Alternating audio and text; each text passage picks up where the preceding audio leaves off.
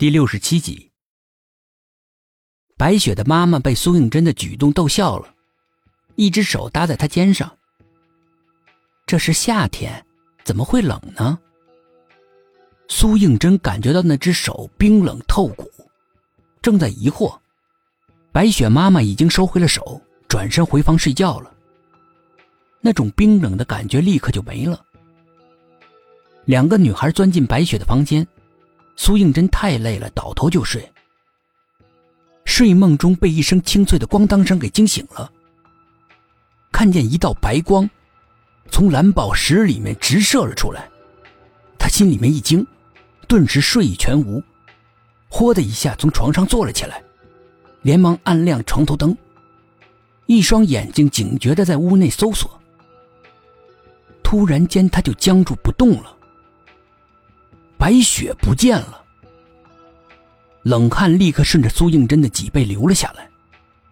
死气沉沉的沉寂之后，他听到了自己慌乱的心跳声。突然，从床底下伸出一只苍白的、毫无血色的手来。苏应真立刻屏住呼吸，异常紧张的注视着这只手。悄悄的，他从枕头底下摸出了枪来，接着。又一只手从床底下伸了出来，搭在了床沿上。慢慢的，一颗脑袋从床底下升了起来。整个头颅被乱糟糟的黑发遮住，看不见脸。也许根本就没有脸吧。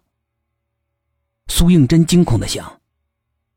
恐惧立刻像野草一样在心里面疯长着，填满了他的心房。他颤抖着把枪对准那个可怕的头颅。那颗头突然甩动了一下，苏应真吓得失声尖叫，一颗子弹射出的声音划破了寂静的夜空，听起来格外的吓人。与此同时，那颗脑袋也发出惊恐万状的叫声，疯狂的摇动，前面的头发甩到了后面，露出了一张脸，白雪的脸。他正惊悚的看着苏应真手里的枪。你想杀我？苏应真慌忙收起了枪。我刚才听到动静，以为家里进了贼，所所以就……那你也不能随便开枪啊！幸亏你枪法不行，不然我刚才就见我爷爷去了。他从地上拿起了一个相框，递给苏应真。喏。我刚才上厕所的时候，不小心把这弄到地上了。相框里面嵌着他的近照，照片拍得很模糊。可是白雪为什么会选张照片放在床头上？苏应真不解的抬起头来，他发现紧闭的房门无声无息的，慢慢的开了，一股阴冷的风吹了进来。一个长长的影子延伸了进来。白雪的妈妈出现在门口，她睡眼惺忪的说：“三更半夜的，你们不睡，疯什么呢？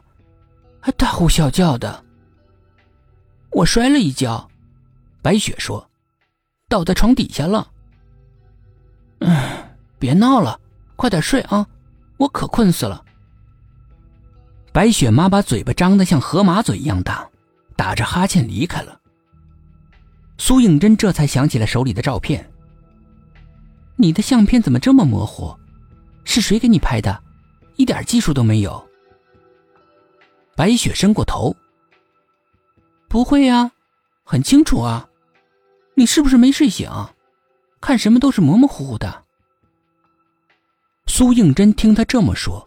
用力的闭上眼睛，再睁开。相片果然变得清晰了。你有小时候的相片吗？我可是一张童年照都没有。有啊，白雪答道，从抽屉里面拿出了相册。她奇怪的问：“你怎么会没有小时候的照片呢？”大哥说：“我们小时候住的房子发生了火灾，家当全烧了。”哪还有什么照片呢？苏应真接过了相册，翻看了起来。他只看了一张，就愣住了。急切的问：“你小时候有泪痣？”